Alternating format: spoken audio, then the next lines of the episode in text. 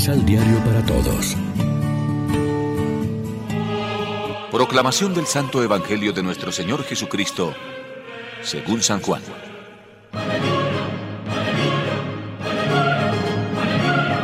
Pero ahora voy a juntarme con el que me envió. Me voy. Esta palabra los llena de tristeza, y ninguno de ustedes me pregunta a dónde voy. En verdad, les conviene que yo me vaya, porque si no me voy, el intercesor no vendrá a ustedes. Pero si me voy, se los mandaré. Cuando Él venga, rebatirá las mentiras del mundo y mostrará cuál ha sido el pecado, quién es el justo y quién es condenado. ¿Cuál ha sido el pecado? No creyeron en mí. ¿Quién es el justo? Soy yo, pero ya no me verán porque voy al Padre. ¿Quién es el condenado? El amo de este mundo que ya ha sido sentenciado. Lección Divina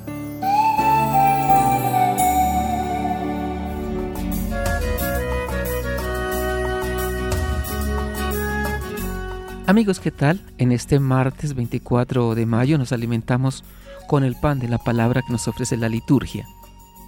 En el Evangelio de este día Jesús anuncia de nuevo su partida, igual que en la primera sección del discurso de despedida.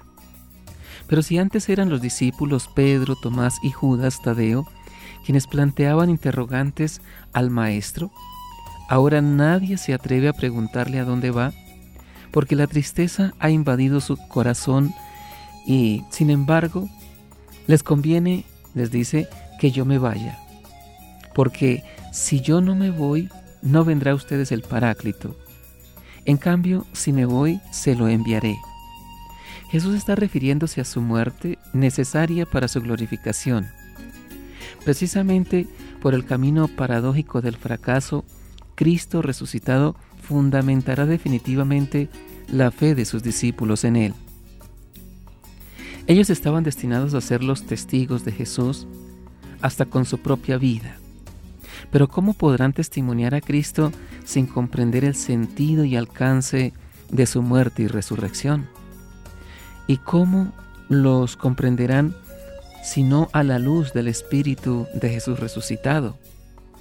Pero si Cristo no se ausenta de ellos, si no muere y resucita, no vendrá el Paráclito a los discípulos. Por tanto, les dice, les conviene que yo me vaya. Jesús vuelve al Padre porque su misión está cumplida, pero el Espíritu lo hará presente entre los suyos y esta vez para siempre. Reflexionemos. ¿Tenemos el mismo miedo y preocupación que tenían los discípulos de perder a Jesús? Oremos juntos.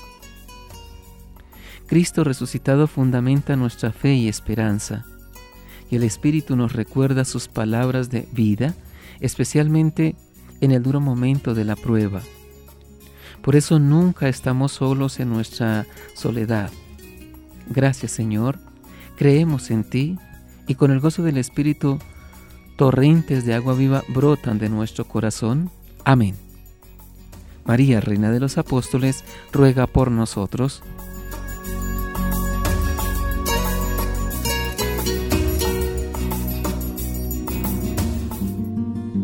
Complementa los ocho pasos de la Alexio Divina adquiriendo el emisal Pan de la Palabra en Librería San Pablo o distribuidores.